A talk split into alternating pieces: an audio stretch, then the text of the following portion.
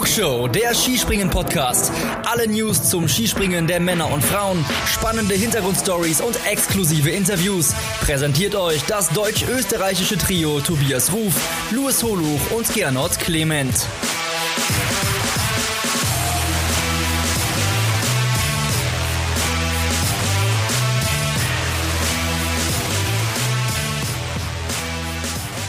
Es wird heiß, liebe Flugshow-Hörerinnen und liebe Flugshow-Hörer. Und äh, das nicht nur, was die Temperaturen angeht, sondern auch im Skispringen wird es endlich mal wieder heiß. Los geht's mit dem Sommer Grand Prix am vorletzten Juli-Wochenende.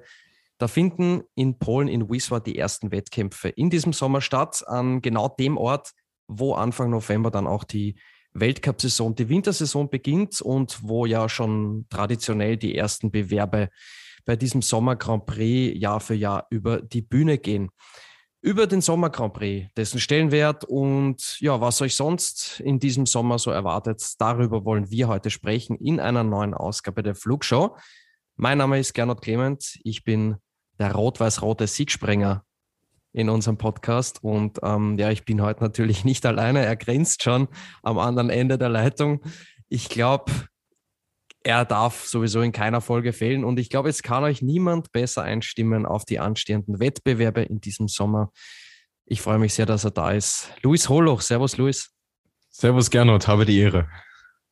Uh, Luis, äh, wie sieht's aus? Temperaturmäßig ist es noch auszuhalten oder hat euch in Bielefeld die Hitzewelle schon erreicht?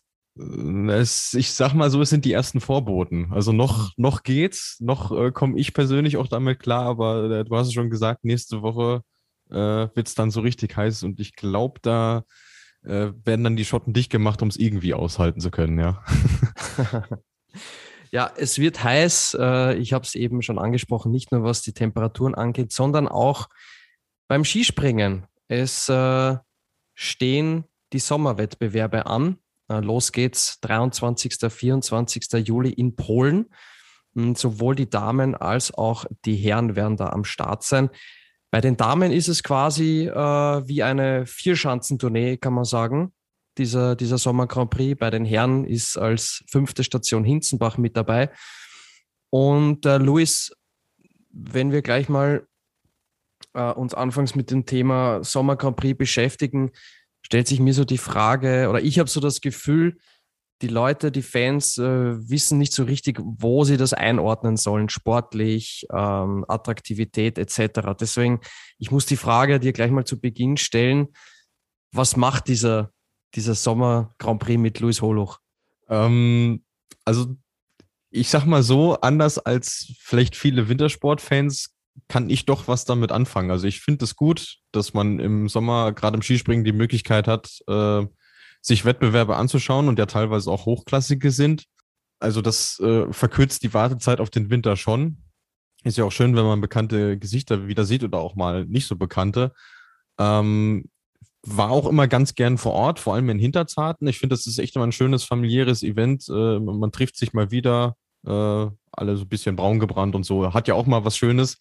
ähm, aber ich kann schon verstehen, wenn Leute sagen, ja, das mutet eher wie so ein Vorbereitungsturnier im Fußball an. Das ist alles noch ein bisschen lockerer. Äh, der ein oder andere fehlt vielleicht sogar. Und dementsprechend muss man schon sagen, es hat jetzt nicht die ganz große Bedeutung und Aussagekraft. Mhm. Äh, werden wir gleich auch noch darauf eingehen, wo die Wettbewerbe letztendlich dann auch im TV zu sehen sind. Das spielt ja auch noch eine, eine wichtige Rolle.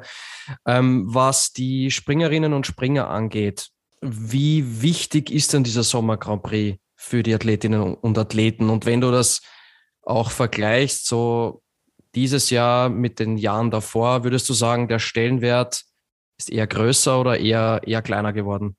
Mm, also ich würde sagen, dass der Sommer Grand Prix in seiner Bedeutung schon abgenommen hat. Also wenn man sich auch anschaut, wer, sagen wir mal, vor 15 Jahren die Dinger so gewonnen hat, da liest man mhm. da schon so Namen wie Adam Mabisch, Gregor Schlierenzauer. Äh, das sind ja wirklich große, große Namen im, im Skisprung-Sport. Und da konnte man auch noch sagen, gut, der Sommer Grand Prix-Sieger hat so eine gewisse Aussagekraft in Bezug dann auch auf den Winter. Ähm, das hat sich jetzt schon geändert, wobei ich da auch nochmal unterscheiden würde zwischen äh, Herren und Damen. Bei den Herren merkt man schon, mhm. da sind immer mal wieder Leute so eher aus der zweiten Reihe äh, vorne dabei. bei den Damen ist es einfach aufgrund der Anzahl der Wettkämpfe schon so, dass das äh, repräsentativ ist. Also wenn man sich anschaut, bislang haben drei Springerinnen den Sommer Grand Prix gewonnen. Das waren Sarah Takanashi, Nika Krishna und Usha Bogatay. Und da käme ja niemand auf die Idee zu sagen, äh, oh Gott, die haben aber in der Weltspitze nichts zu suchen. So von, von daher ähm, freue ich mich tatsächlich auf die Damen Sommer Grand Prix sogar meist mehr als auf die Herren, muss ich sagen. Jetzt ist es ja so, dass Anfang November die Weltcup-Saison startet, auch in Wiswa auf der Adam Maui Schanze. Ähm, da wird der erste Hybrid-Weltcup über die Bühne gehen. Jetzt ähm, würde ich spontan sagen, okay, das wäre ja eigentlich ein Grund, dass so gut wie alle Springerinnen und Springer dann jetzt auch im Sommer mit dabei sind. Äh, weiß ich nicht, um, um sich schon ein bisschen auf diese Schanze zu gewöhnen. Aber du hast eine vorläufige Kaderliste, Luis, äh, zumindest bei den Herren. Und ja, ich sage mal so, ich habe es mir schon mal ein bisschen angeschaut.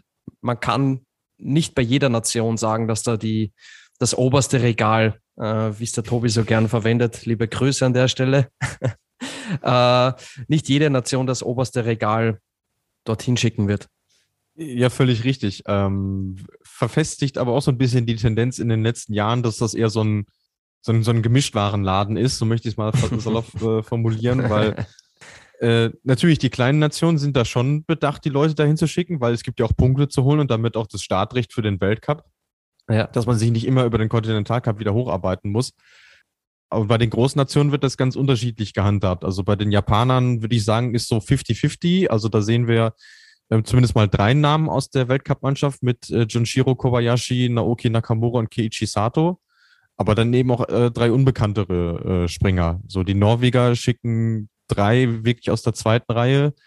Die Polen sind natürlich mit der ersten Garde da, klar, die äh, haben auch keine andere Wahl, so möchte ich es mal sagen. Auch bei den Slowenen ist es gemischt und die einzigen, die tatsächlich scheinen die erste Garde schicken, sind die Deutschen. Äh, da sehen wir die äh, Lehrgangsgruppe äh, 1a mit äh, Markus Eisenbichler, Karl Geiger, Stefan Laie, Pius Paschke, Konstantin Schmid und Andreas Wellinger. Und ebenfalls noch mit dabei ist Philipp Raimund. Und das ist neben den Polen schon so ziemlich die namhafteste Mannschaft, die wir da sehen werden. Wenn diese Liste denn so stimmt. Da äh, haben wir jetzt natürlich eine, eine Woche vor Start, sind alle Angaben hier ohne Gewehr. Genau, alle Angaben ohne Gewehr, das ist mal die vorläufige Kaderliste.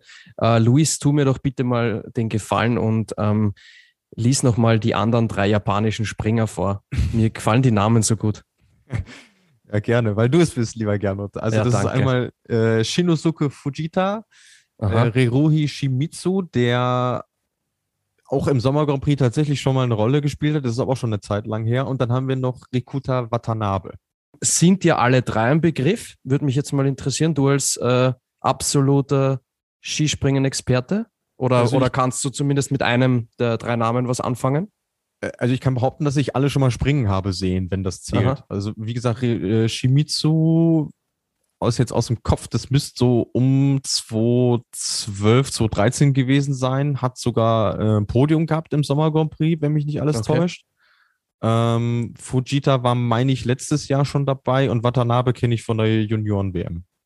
Ja, darf man gespannt sein, wie sich die so schlagen beim, beim Sommer Grand Prix. Was natürlich schon auffällt, ist, dass Österreich und Norwegen vor allem die A-Garnitur zu Hause lassen, während äh, Deutschland und Polen alles springen lässt, was Rang und Namen hat. Also das ist schon, schon ein, ein krasser Unterschied.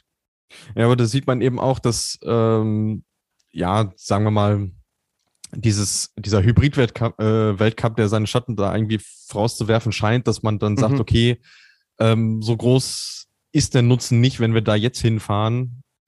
Einerseits, weil es halt noch eine längere Zeit bis dorthin ist, andererseits, weil die Bedingungen im November halt ganz andere sein werden als jetzt im, im Juli. Und von daher äh, finde ich, ergibt das schon Sinn. Also so diese Mischform, die wir beispielsweise auch bei den Slowenen sehen, dass sie mit äh, Domen Preutz äh, Bob Pavlocic, sagen wir mal so, zwei schicken, die tatsächlich ja auch Teil des Weltcup-Teams sein könnten. Ja. Und äh, Thielen Bartol natürlich ebenso und Jan Bombeck. Also es sind halt vier Namen, die das Potenzial haben, im Weltcup zu springen. So. Und das, das finde ich dann schon sinnvoll, dass man die mal schickt und guckt, äh, wie sieht's denn aktuell gerade aus. Aber ich kann mir nicht vorstellen, dass wenn du dann auf Eisspur anfährst, vor allem wenn es dann noch mal ein bisschen kälter ist als jetzt, dass du da irgendwie großartigen Nutzen draus hast, wenn du da jetzt schon äh, da vor Ort bist. Mhm. Schauen wir uns mal insgesamt, Luis, das Programm an dieses äh, Sommer Grand Prix. Ich würde sagen, wir beginnen bei den Damen. Äh, ich sage Ladies first und leider eine Station weniger als die Herren. Also wie eben schon angesprochen, 23. 24. Juli in Wieswa, zwei Einzelspringen. Dann am 6. August in Courchevel in Frankreich ein Einzelspringen. Ja, und dann ist eine recht lange Pause rund eineinhalb Monate. Es geht dann weiter Mitte September in Rüschnow. Dort gibt es dann ein Einzelspringen auf der HS 97 Schanze und ein Mixspringen und letztendlich der Abschluss des Sommer Grand Prix Anfang Oktober in Klingenthal mit einem Mixed und einem Einzel. Bei den Herren sieht das Ganze ein bisschen anders aus. Ähm, Wieswa, Courchevel, sind noch gleich, zwei Einzelspringen und in Courchevel ein Einzelspringen und dann in Rüschnow, da haben wir dann den ersten Unterschied. Und zwar haben die Herren ein Einzel, ein Mixed und ein Superteam-Event. Äh, Luis, wir haben dieses Superteam-Event mal angesprochen in unserer Folge, wo wir über die ganzen Änderungen etc. gesprochen haben.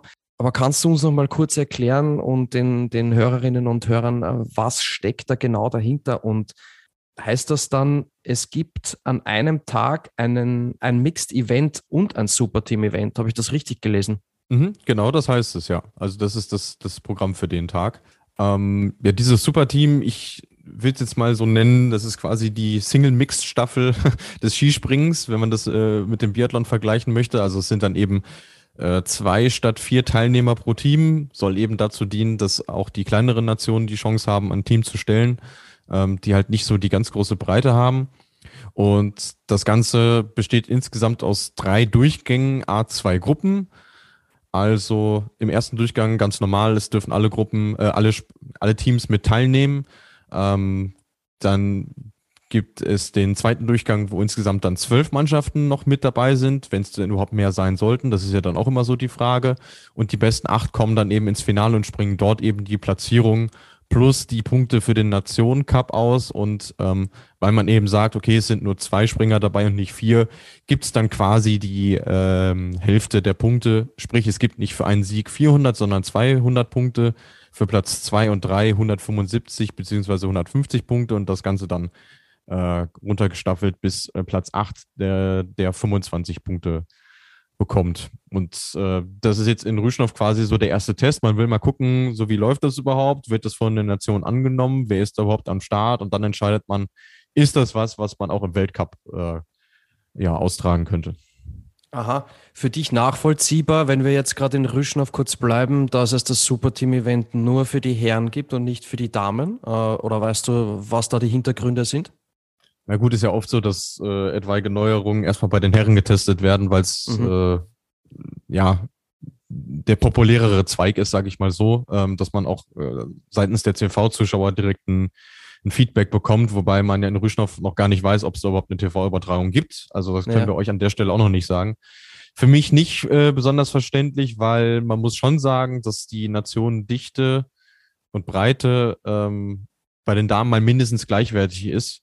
Ähm, und da sieht man auch noch ganz andere Nationen, die vielleicht in der Lage wären, so ein Superteam zu stellen, anders als bei den Herren wie äh, zum Beispiel Frankreich oder Schweden oder so. Und deswegen äh, hätte ich mir das für die Damen auch gewünscht, aber ähm, ja, wir sehen es jetzt halt leider erstmal nur bei den Herren. Wenn ich es jetzt richtig im Kopf habe, im Winter sehen wir kein Superteam-Event, oder? Äh, ist zumindest nicht geplant, nein. Okay.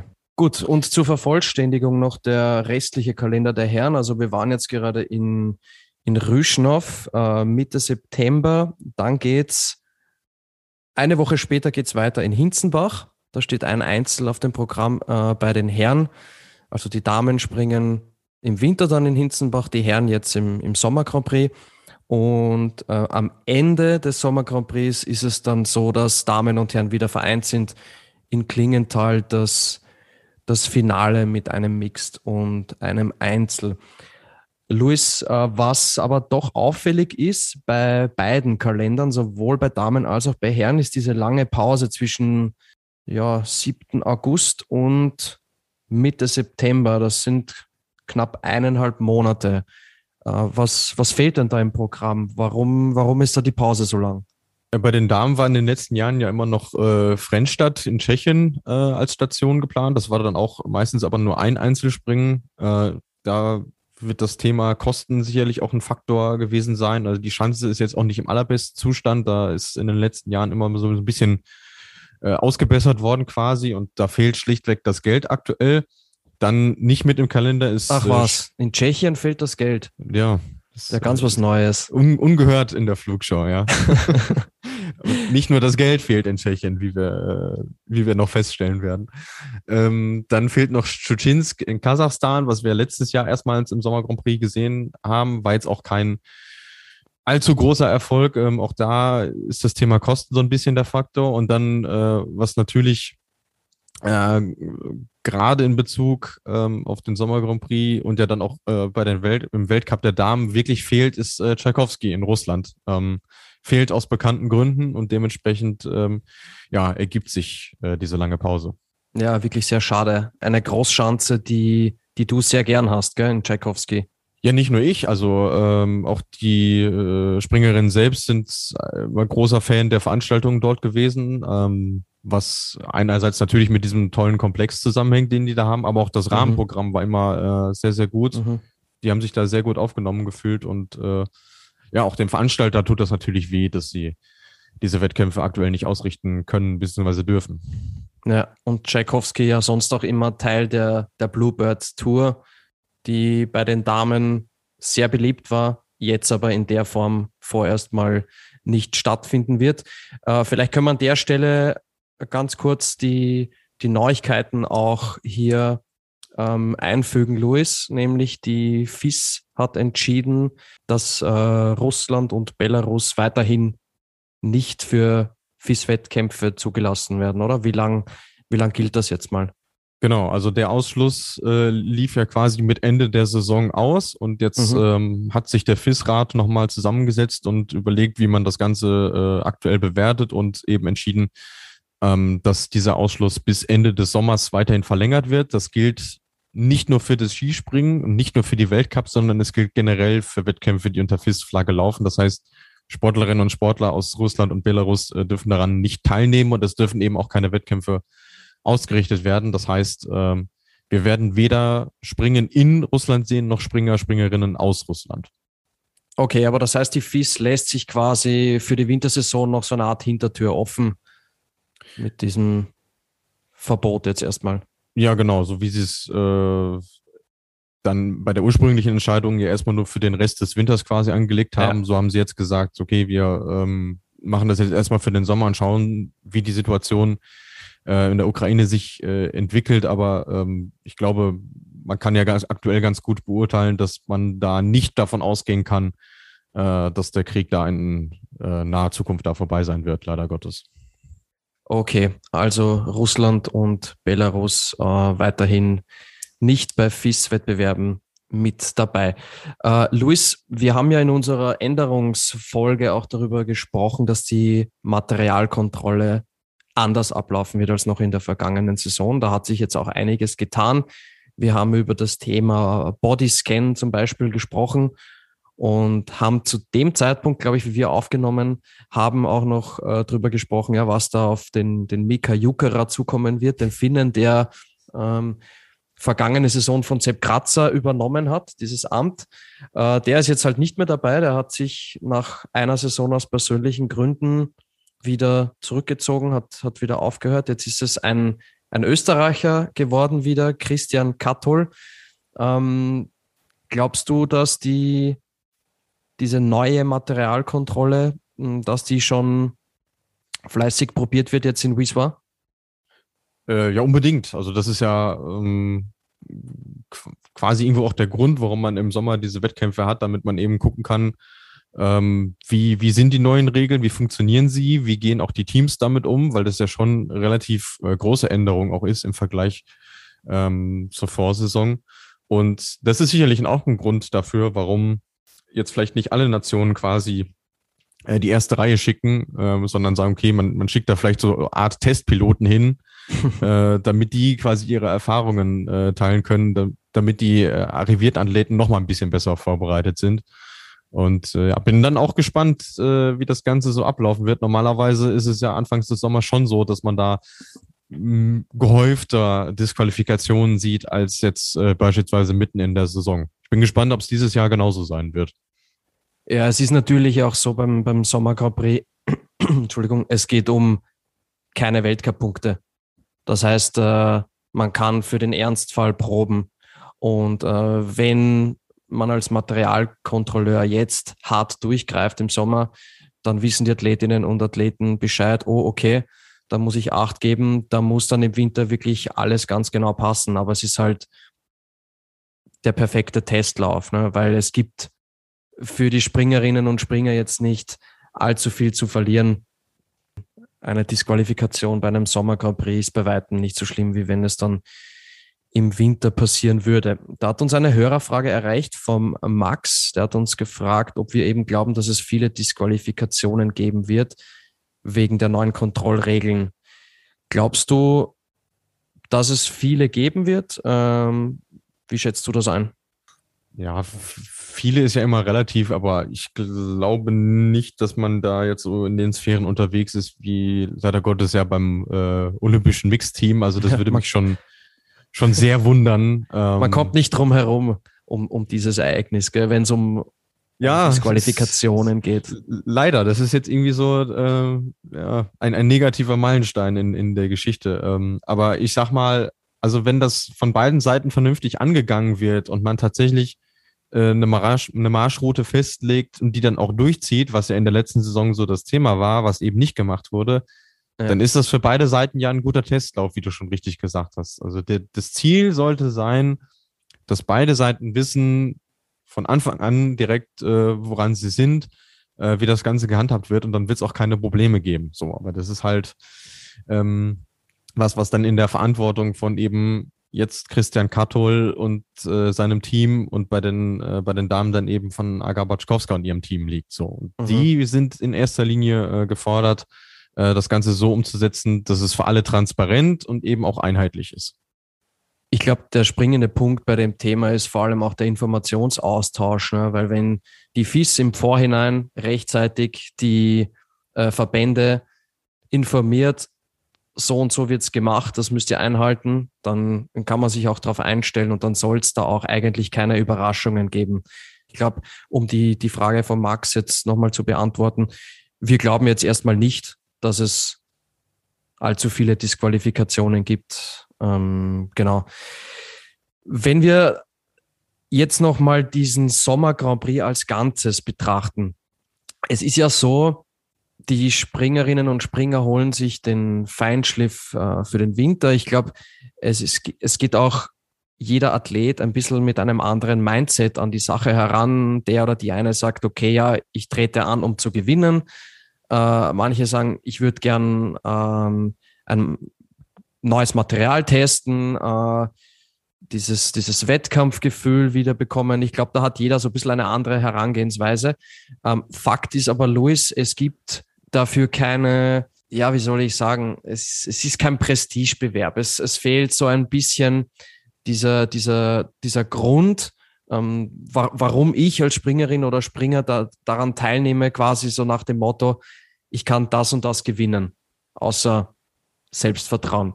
Der Dade hat uns gefragt, ob man nicht den Sommer Grand Prix aufwerten könnte, indem man ja eine gewisse Anzahl von Punkten mit in die Wintersaison mitnimmt. Also dass es quasi schon im Sommer jetzt bei diesen Wettbewerben Weltcup-Punkte zu holen gibt, was dann natürlich auch bedeuten würde, äh, dass, glaube ich, schon bei den großen Nationen auch die Top-Springerinnen und Springer an den, an den Start gehen würden. Wie findest du diese, diese Idee? Hältst du, was hältst du davon? Im ersten Moment hat es mich so ein bisschen erinnert an das, äh, äh, wovon Walter Hofer äh, geträumt hat, dass man quasi so einen Ganzjahres-Weltcup äh, irgendwie hat. Weil man mhm. hat ja die Möglichkeit, im Sommer eben auf, auf Matten zu springen und dass man eben ähm, davon weggeht, Sommer Grand Prix und Weltcup irgendwie zu trennen. Äh, das ist das, was mir da als erstes zu ein, eingefallen ist. Ähm, an sich, um vielleicht die Starterfelder attraktiver zu machen, fände ich das eine gute Idee. Müsste dann halt gucken, okay, wie gewichtet man das jetzt? Ähm, weil ich fände es dann auch in Anbetracht der unterschiedlichen Zahl von Wettkämpfen irgendwie ein bisschen ja, witzlos, wenn man sagt, okay, man kann die Punkte eins zu eins für den Weltcup übernehmen. Das, das würde ich so nicht machen. Auf der anderen Seite, Skispringen ist für die, die es interessiert und vielleicht auch für Leute, die man neu dazugewinnen will, in den letzten Jahren nicht einfacher geworden zu verstehen. So und deswegen hätte ich persönlich so ein bisschen Bedenken, dass man das Ganze vielleicht so ein bisschen verwässert, wenn man die Leute vor allem daran erinnern muss. Ach übrigens, ähm, äh, weiß ich nicht, Gernot Clement hat im äh, Sommer Grand Prix insgesamt 500 Punkte geholt, von denen darf er jetzt 250 äh, mit in den Weltcup nehmen von Wettkämpfen, die vielleicht schon drei Monate vorbei sind. So, das, das finde ich persönlich immer ein bisschen schwierig. Wie siehst du es denn? Ja, wie du sagst, es liegt dann relativ weit zurück. Und ja, es ist natürlich, wenn man sich anschaut, wo kann man den Sommer Grand Prix im Fernsehen sehen, ist es allein schon problematisch, weil sich die Leute dann ja gar nicht mehr wirklich daran erinnern können, äh, wenn gar nicht alle Springen gezeigt werden im TV. Und da hat uns jetzt auch eine Hörerfrage erreicht vom äh, User Skispringen Deutschland ja, wo kann man denn überhaupt den Grand Prix im, im TV verfolgen, Luis? Ich glaube, bei, bei Wieswa ähm, sieht es da fast noch am besten aus, oder? Ja, wobei man äh, schon sagen muss, dass äh, wenn man in, in Deutschland sitzt, ähm, dass es echt nicht einfach ist. Also früher ähm, war das gang und gäbe, dass die Wettkämpfe auch auf Eurosport liefen und jetzt äh, mittlerweile äh, ist man dann auf den Eurosport Player angewiesen, also quasi auf das mhm. Äh, Bezahlangebot. Das heißt, äh, ihr müsstet da ein paar Scheinchen locker machen, dass ihr euch das anschauen könnt.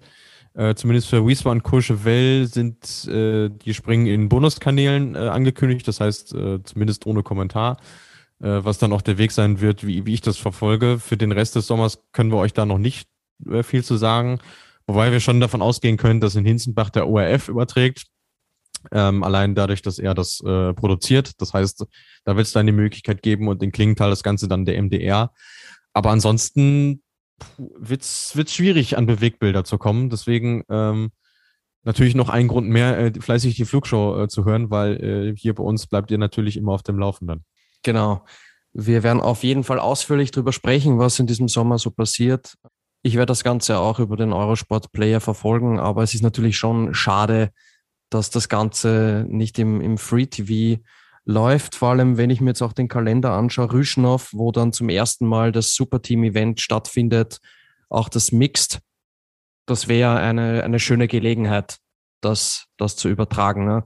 Ähm, und ich finde, da schließt sich auch der Kreis, weil wir eben vorher drüber gesprochen haben, lohnt es sich vielleicht, Weltcup-Punkte zu vergeben, die dann in den Winter mitgenommen werden. Ähm, ja, es, es fehlt halt ein bisschen am, am Stellenwert, ne? Insgesamt, was, äh, wenn man alle Faktoren auch mit einbezieht, unter anderem auch die TV-Präsenz, die halt kaum gegeben ist. Ja, und dann das Thema Preisgeld noch, weil bei den Einzelwettbewerben äh, ist das Preisgeld ja auf die Top 6 äh, beschränkt und bei den Teamwettbewerben kriegen sogar nur die, die auf dem Podium stehen, tatsächlich auch was äh, vom Preisgeld ab, weil es ist einfach so, dass diese Sommerwettbewerbe nicht den großen Stellenwert haben. Vielleicht ändert sich das irgendwann mal, wenn, wenn man davon reden muss, äh, dass es Wintersport per se vielleicht nicht mehr gibt. Es ja. ist ja kein unrealistisches Szenario, wenn man den Wissenschaftlern und den Forschern äh, äh, zuhört.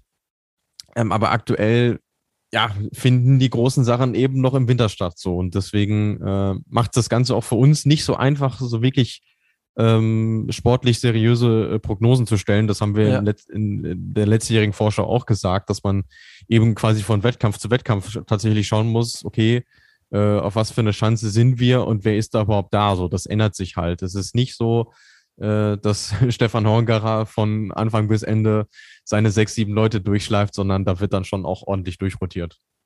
Es ist insgesamt äh, diese Phase jetzt im Sommer mit den, mit den Wettbewerben, mit dem Grand Prix, ist äh, schwer greifbar, gell? schwer, schwer einzuordnen insgesamt.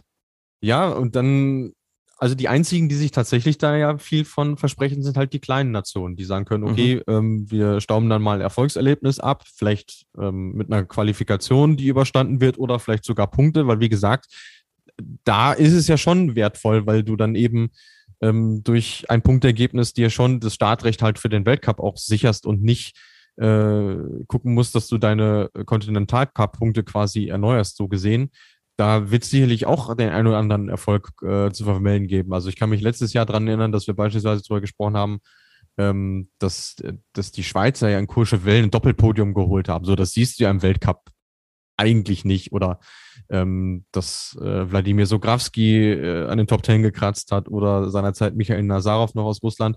So, das ist eher so die Phase, die wir jetzt im Sommer Grand Prix auch äh, erleben werden, dass da mal etwas unbekanntere Leute äh, da vorne mitspringen. Dass man die auch mal sieht, ist ja auch schön, dass man dann äh, Entwicklungen da irgendwie ähm, mitverfolgen kann, aber ihr braucht jetzt nicht erwarten, dass äh, ja, Woche für Woche das äh, Duell um den Sieg äh, Ryoyo Kobayashi gegen Karl Geiger lautet oder so. Also das wird es nicht geben. Ja, und wie wir jetzt am Anfang der Folge auch schon gehört haben, wird zum Beispiel Jojo Kobayashi ein Wieswa schon mal gar nicht mit dabei sein.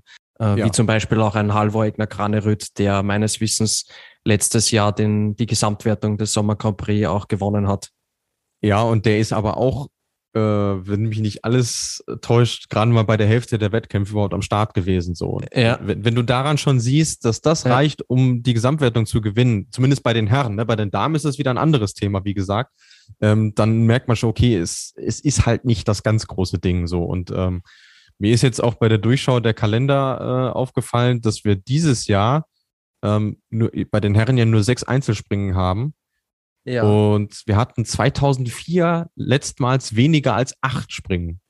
Wenn wir jetzt mal die Corona-Saison 2020 ausklammern, ne, die verfälscht die, die Statistik aber schon ein bisschen. Aber allein daran merkst du ja auch, dass es auch für die Veranstalter jetzt gerade nicht das große Ding ist. Das heißt, äh, die niedrigste Anzahl an Einzelspringen im Sommer seit 18 Jahren jetzt mal die Corona-Saison äh, 2021 ausgeklammert. Genau, völlig richtig. Wo ja, ja nur Wieswa, glaube ich, stattgefunden hat, oder? Ja, ja, völlig richtig. Genau.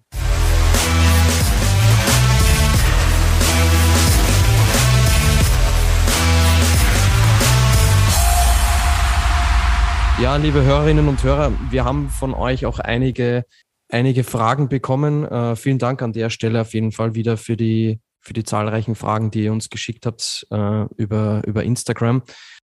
Einige Hörerfragen, da ging es darum, ja, wer sind unsere Favoriten? Es ist natürlich sehr schwer zu sagen. Ich würde spontan, würde mir David Kubacki einfallen, der eigentlich in den, in den letzten Jahren immer, immer recht gut war im, im Sommer Grand Prix. Äh, ich kann mich auch erinnern, als wir den, den David ähm, letztes Jahr interviewt haben, hat er auch gemeint, er geht in jeden Wettbewerb rein, um ganz oben zu stehen.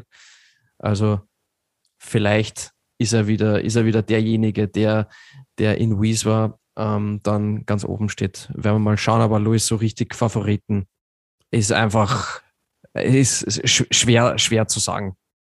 Mit Kopacki liegst du schon ganz gut, weil der war 2019 und 2020 der Sieger und letztes Jahr äh, Zweiter. So.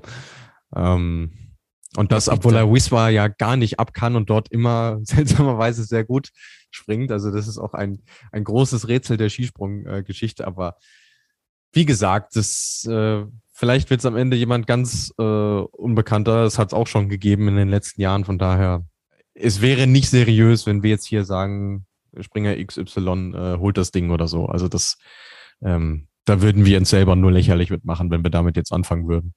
Mhm. Jetzt hätte ich was gesagt, Stefan Thurnbichler. Ich meine natürlich Thomas Thurnbichler. Äh, für den, für den neuen Trainer äh, bei den Polen wäre es natürlich, ich sage jetzt mal, kein schlechter Einstand, wenn das mannschaftliche Ergebnis äh, in Wieswa gut wäre. Ne? Das wäre schon mal, glaube ich, sehr, sehr beruhigend, weil ich meine, die Medien, die Berichterstattung in Polen, die ist ja, obwohl wir mitten im Sommer sind, ja trotzdem immer noch groß. Ja, freilich. Und äh, man darf natürlich auch total hinfiebern, ähm, wie, wie die sich da vorstellen werden, weil die werden ja tatsächlich mit der ersten und mit der zweiten äh, Reihe da vollständig antreten, weil es ist, es ist Heim Grand Prix und es ist äh, der erste Wettkampf von äh, Thomas Thunbichler als Trainer. Ähm, aber dann, um wieder auf die Aussagekraft der Ergebnisse zu kommen, letztes Jahr Jakob Wolny gewinnt ein Springen und David Kubacki ebenfalls und wird auch noch Dritter.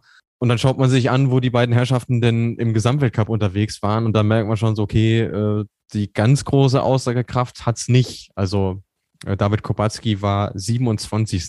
im Gesamtweltcup in der letzten Saison. Naja, ich bin mir auf jeden Fall sicher, dass die polnischen Springer weiterspringen werden als du, Luis, damals in Hinzenbach mit deinen neuneinhalb Meter. Ich glaube, so viel, so viel ist sicher. Du, der Jan-Niklas Weber hat uns äh, eine Frage geschrieben, die ich persönlich sehr interessant finde. Er hat äh, geschrieben, wie gut hat im Mittel der Sommer Grand Prix-Sieger im Winter abgeschnitten? Hast du dir da was angeschaut? Hast du in ja. der Statistiktruhe gegraben? Hast du was gefunden für uns? Also ich habe mir die letzten zehn Jahre angeschaut, weil ich finde, es ist noch so ein halbwegs repräsentativer Zeitraum für die Generation Springer, die wir jetzt auch äh, aktuell noch haben. Ähm, ich würde dir mal den Vortritt lassen. Was würdest du denn schätzen? Was ist so der, der Durchschnittsplatz im Gesamtweltcup des jeweiligen Sommer Grand Prix-Siegers? Ich hätte jetzt gesagt, ein solider Top-10-Platz. Achter Platz. Okay. Ja. Ähm, äh, wenn man sich die Namen anguckt, wenn man die Namen vor Augen hat, würde man vielleicht darauf kommen, dass es tatsächlich nicht so ist. Ähm, okay.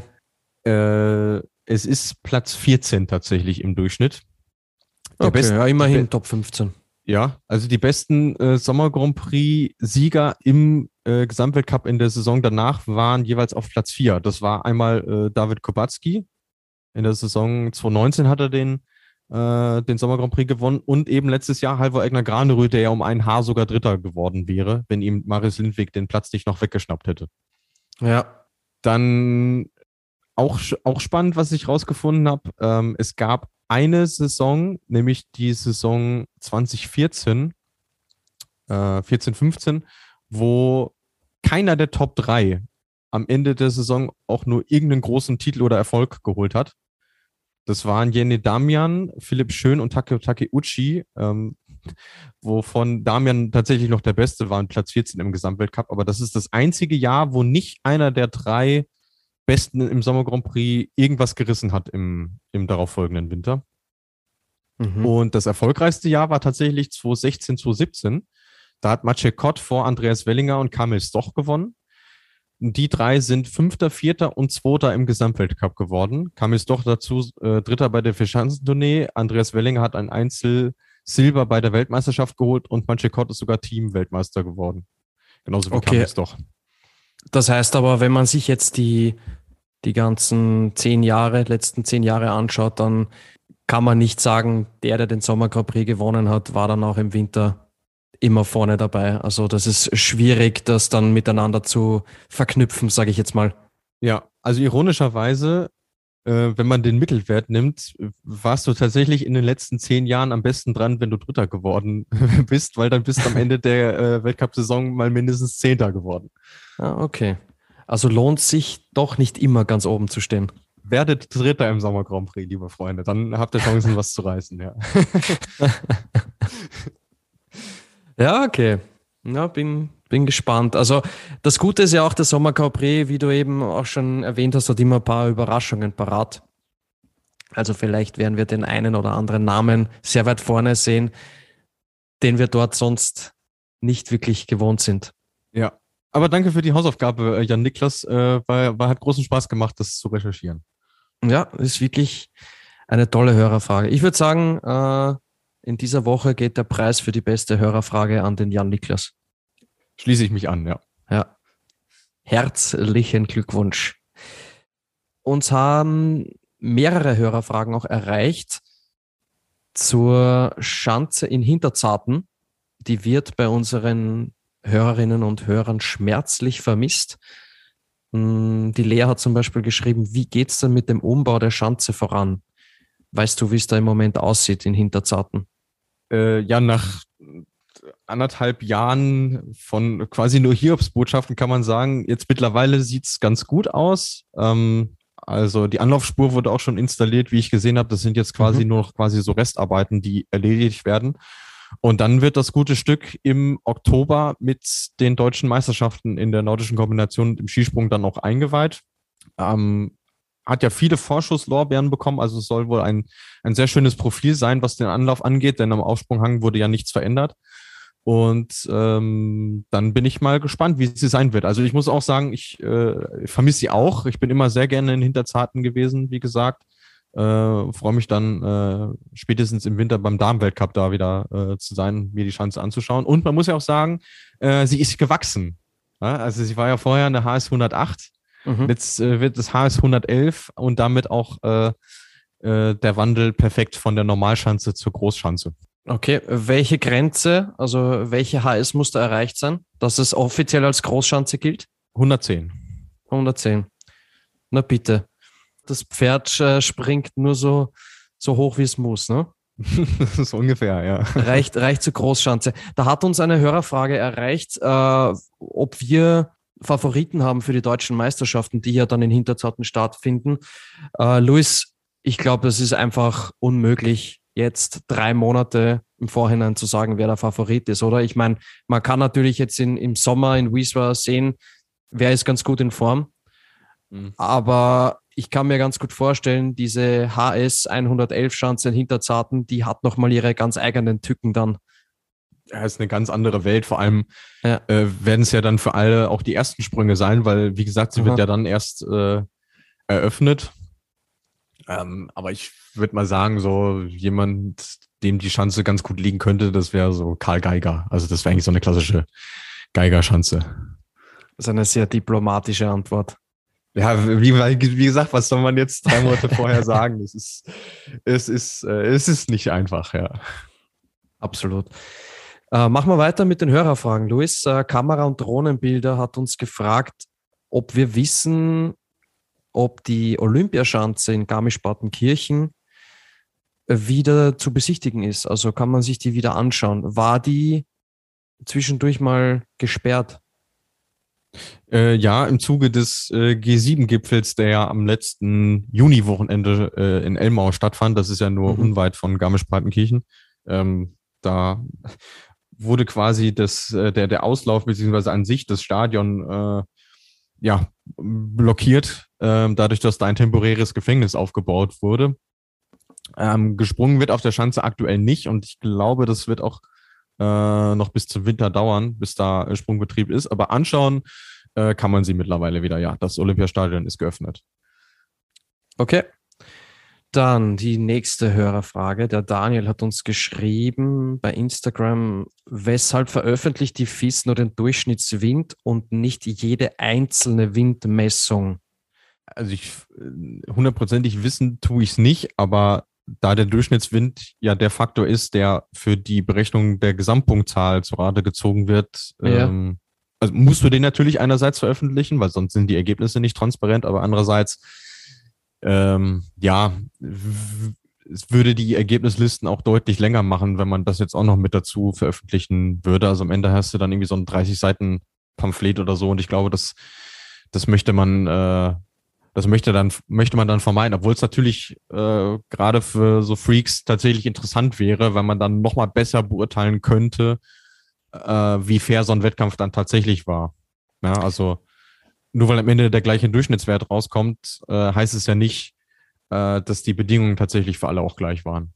Vielleicht, um an der Stelle nochmal alle Hörerinnen und Hörer hier mit ins Boot zu holen, ähm, was meint der Daniel da genau mit jede einzelne Windmessung? Ja, es gibt ja äh, verschiedene Windmesser an der Schanze, links und rechts vom Aufsprunghang, wo äh, dann ja auch die Jury sehen kann, okay, befindet sich der Wind im Korridor, ist es überhaupt sicher, starten zu lassen? Und der Durchschnittswert aus diesen, äh, ich glaube, es sind sieben auf Großschanzen und neun auf der Flugschanze, ähm, wird okay. ja dann genommen, um die Windkompensation auszurechnen. Und genau von diesen Punkten spricht er da. Also das sind auch diese Punkte, die dann oft eingeblendet werden, äh, grafisch, wenn man dann den, den Aufsprunghang sieht. Mhm, genau. Wo dann links und rechts die, die Werte stehen. Ja. Ja, und das ist ja auch so eine ewige Diskussion. Ist es überhaupt fair, alle Windmesspunkte einzubeziehen, wenn du die beispielsweise gar nicht so erreichst? Ja. Ähm, oder wie geht man mit Seitenwind und solche Sachen um? Also das, ähm, Das hat man jetzt für diese Saison ja auch angepasst, indem man den Rückenwindfaktor quasi erhöht hat, weil man sagt, okay, das ist doch ein größerer Nachteil, als Aufwind überhaupt Vorteil ist. Ähm, werden wir dann auch sehen, äh, wie das sich auf die Ergebnisse auswirkt. Aber unabhängig davon kann man, glaube ich, sagen, äh, da ist man immer noch nicht am Ende äh, angekommen. Also am Optimum, an der maximalen Objektivität und Fairness äh, ist man, glaube ich, noch nicht.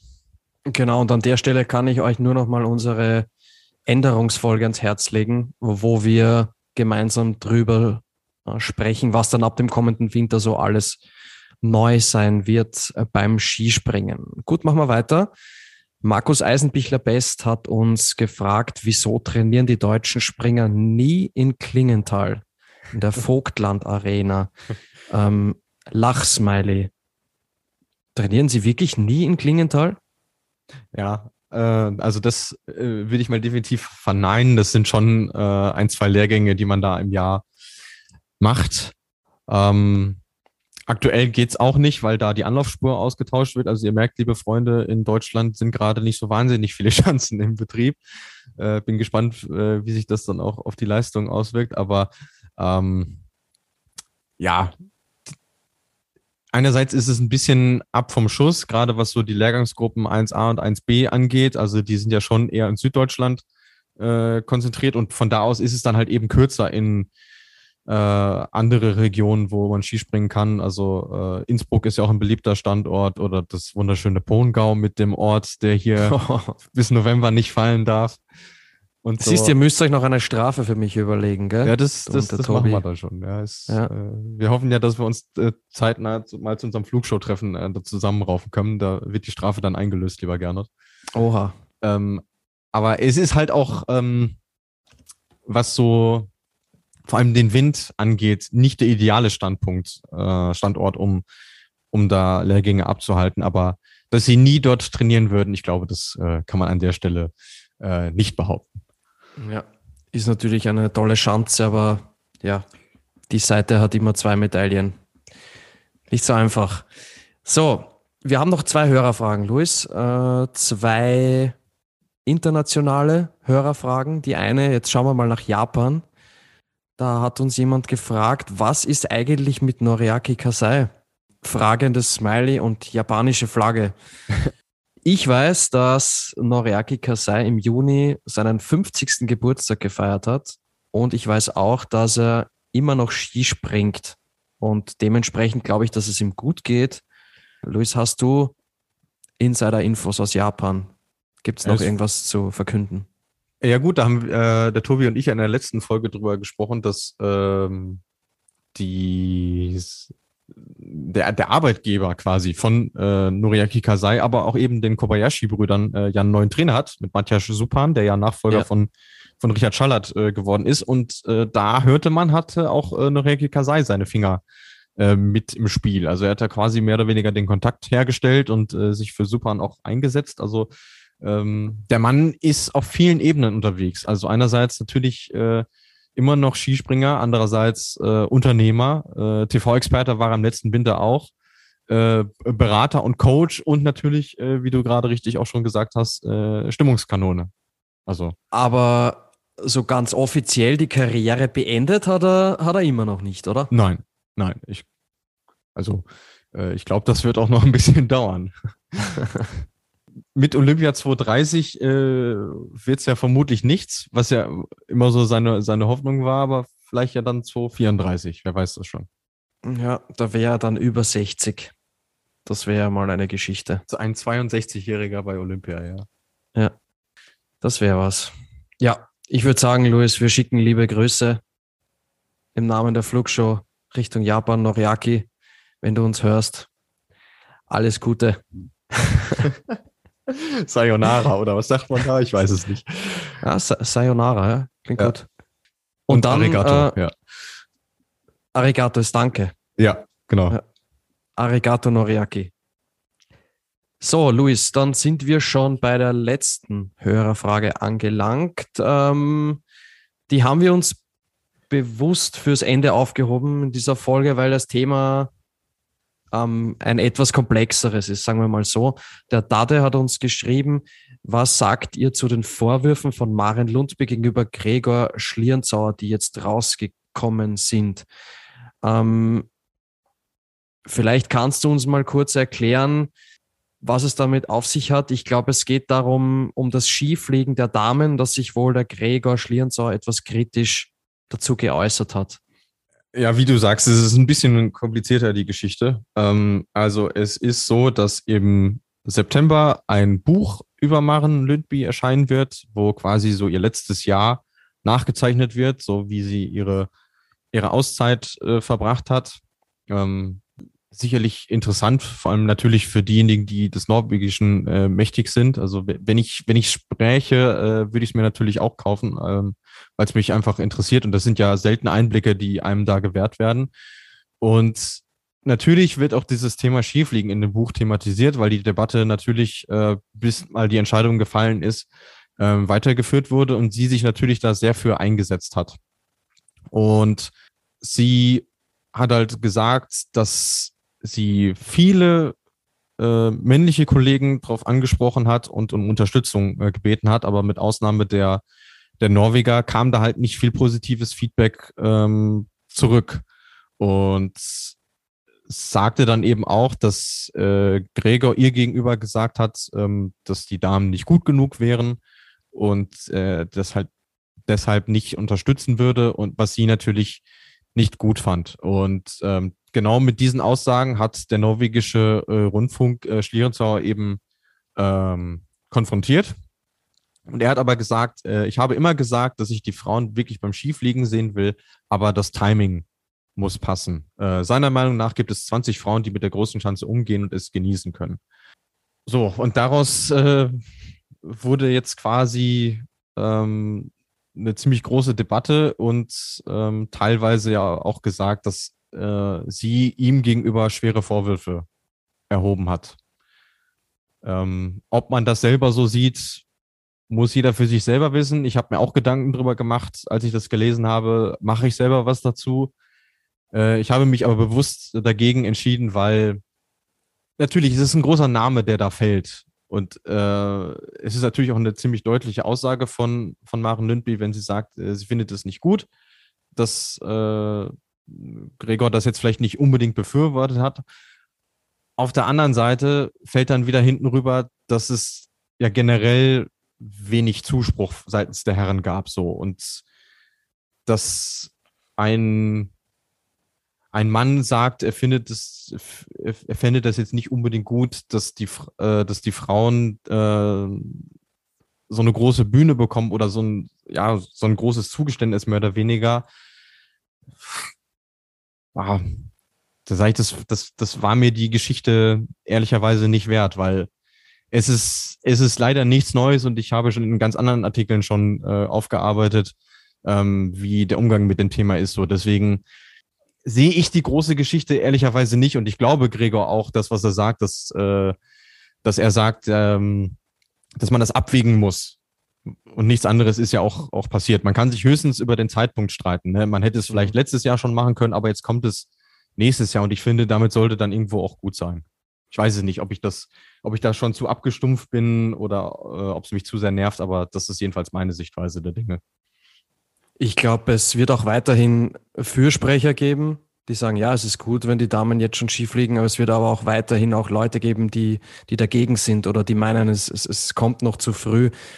Ich finde, das Wichtigste an der Geschichte ist, dass der Gregor Schlierenzauer jetzt hier niemanden persönlich angegriffen hat oder so. Weißt, deswegen äh, finde ich es ein bisschen zu krass formuliert, wenn man sagt, Maren Lundby erhebt schwere Vorwürfe. Ich glaube, das ist einfach äh, ein bisschen too much. Schwere Vorwürfe. Ich glaube, sie hätte sich einfach da mehr Unterstützung, genau. Unterstützung gewünscht von einem wie ihm, ja. der ja als Botschafter des Skispringens gilt und mittlerweile ja eine Skisprunglegende ist, kann man sagen, ist ja nicht mehr aktiv. Aber das jetzt als, als Vorwürfe zu bezeichnen, ist für mich ein bisschen zu hochgegriffen. Ja, finde ich auch.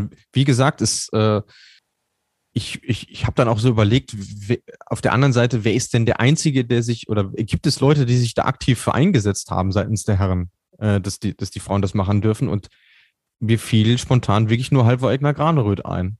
Äh, das äh, Interview mit ihm könnt ihr bei uns im Feed weiterhin finden. Und äh, für die, die das vielleicht gar nicht äh, wissen oder damals mitbekommen haben, er ist ja ähm, noch bevor wir die Sendung gemacht haben, ähm, dann auch zu uns gekommen und hat uns explizit gefragt, ob wir denn auch über die Frauen reden würden, weil ihm das ein großes Anliegen war. So und mhm.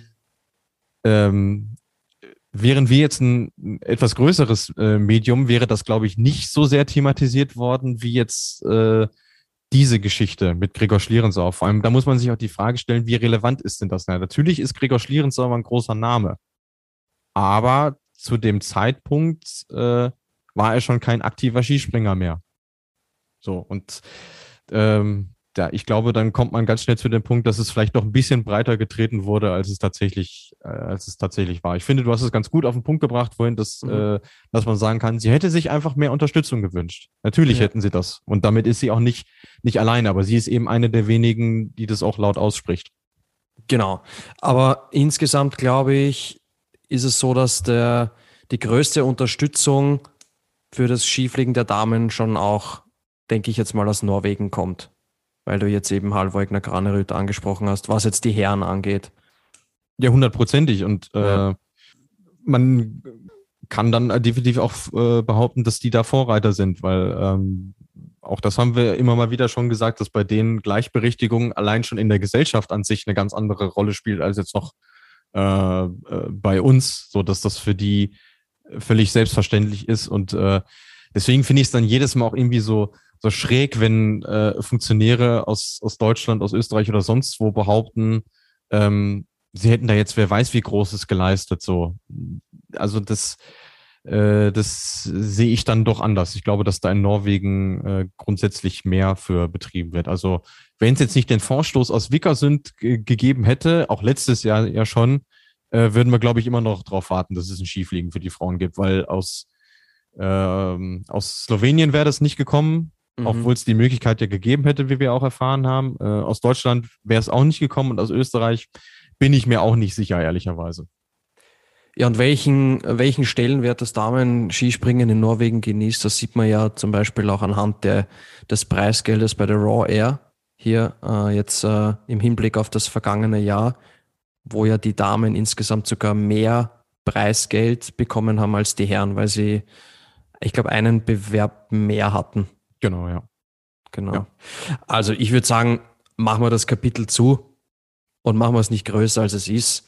Eine Skisprunglegende hat seine Meinung geäußert. Maren Lundby hätte sich ein bisschen mehr Unterstützung gewünscht von einem großen Namen. So. Und damit würde ich sagen, dabei belassen wir es auch, oder? Freuen wir uns doch einfach drauf, dass das Skifliegen nächste Saison stattfindet und freuen wir uns drauf, dass äh, Maren Lündby zurückkehrt. So, das, äh, das ist das, was ich aus dem Ding mitnehme. Und alles andere, äh, wie gesagt, kann man, kann man hinter, hinter sich lassen, weil äh, es ist jetzt geschafft. Man kann sich jetzt 100.000 Gedanken drüber machen. Ja, hätte man das nicht vorher machen können. Äh, aber das ist Zeitverschwendung so. Ich glaube, wir sind jetzt alle äh, die Außenstehenden sind gut dran beraten, sich darauf zu freuen, dass es, äh, dass es jetzt kommt. Und ähm, ich kann mir auch nicht vorstellen, dass Maren Lindby äh, groß vorgehabt hat, da irgendwie, dass da wer weiß, wie großer Wirbel drum äh, gemacht wurde, sondern ähm, sie freut sich natürlich jetzt auch darauf, wieder auf die Chance zurückzukehren und dann hoffentlich in Wickersund äh, mit dabei zu sein, weil für sie wäre das ja schon auch Teil ihres Lebenswerkes, wenn sie da dabei äh, sein würde. Und äh, da kann man ihr nur alle Daumen drücken, dass sie das, dass sie das auch schafft. Ja, und soll es Ihr Buch dann vielleicht doch auf Englisch oder Deutsch geben, äh, Luis, äh, lass es uns und unsere Hörerinnen und Hörer bitte wissen, gell? Eh klar. Ich äh, werde es mir dann auch äh, besorgen und dann machen wir hier eine, eine Buchbesprechung.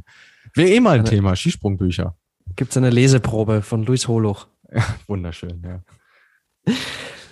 Luis, ich glaube, wir sind am Ende angelangt liebe Hörerinnen und Hörer, ich hoffe, wir haben euch ganz gut eingestimmt auf diesen Sommer Grand Prix. Wie gesagt, ich würde ganz gerne nochmal betonen, auch für uns sind diese Wettkämpfe schwer greifbar, äh, weil sie relativ wenig äh, thematisiert werden. Man weiß nicht so richtig, äh, welchen Stellenwert genießt dieser Sommer Grand Prix bei den Teams. Äh, ihr seht, man braucht schon den Eurosport-Player, um sich jetzt äh, das Wochenende in Wieswa anzuschauen, was natürlich sehr schade ist. Aber wir versuchen trotzdem so gut es geht, darüber zu sprechen.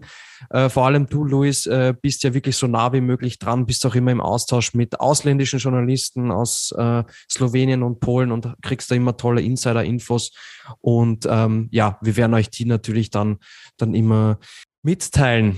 Ansonsten möchte ich mich mal bei dir bedanken, Luis, äh, für die angenehme Sendung. Danke für deine Expertise.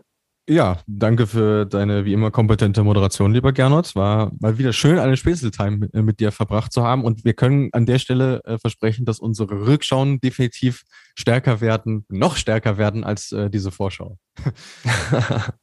ja, wir bemühen uns auf jeden Fall. Ähm, aber ich glaube, ich glaube, das kriegen wir hin. An der Stelle nochmal liebe Grüße an den Tobi, der bestimmt auch bald wieder in der Flugshow mit dabei sein wird. Der hat nebenbei noch andere Projekte am Laufen. Die Tour de France läuft ja gerade und da ist der, der Tobias äh, eingespannt, aber ihr werdet ihn schon wieder ganz bald sicher bei uns in der Flugshow hören. Ansonsten würden wir uns natürlich freuen, wenn ihr uns vielleicht bei Spotify eine Bewertung da lässt, wenn ihr das nicht eh schon gemacht habt. Wenn euch diese Folge und unsere restlichen Folgen gut gefallen haben, würden wir uns über fünf Sterne freuen. Genau, und ansonsten sind wir jetzt tatsächlich am Ende angelangt. Und äh, weil ich jetzt die ganze Zeit die Fragen gestellt habe, Louis, würde ich sagen, jetzt bist du wieder an der Reihe und du entlässt unsere Hörerinnen und Hörer. Ja, das kann man doch nicht machen. Äh, ich habe sicherlich mehr geredet als du in dieser Folge und äh, wenn du schon dabei bist, ich meine, du bist ja der, der Herr des Mottos. Äh, also diese ja. Ehre möchte ich dir heute nicht nehmen. Der Urheber des Flugshow-Mottos. Ja, siehst. Wenn wir mal Flugshow Mer Merchandise äh, rausbringen, dann äh, steht da Fliegt, soweit es geht, auf jeden Fall auch drauf, ja. Und derjenige, der es nicht hinbekommen hat, das B-Wort nicht zu verwenden. ja, genau. Ja.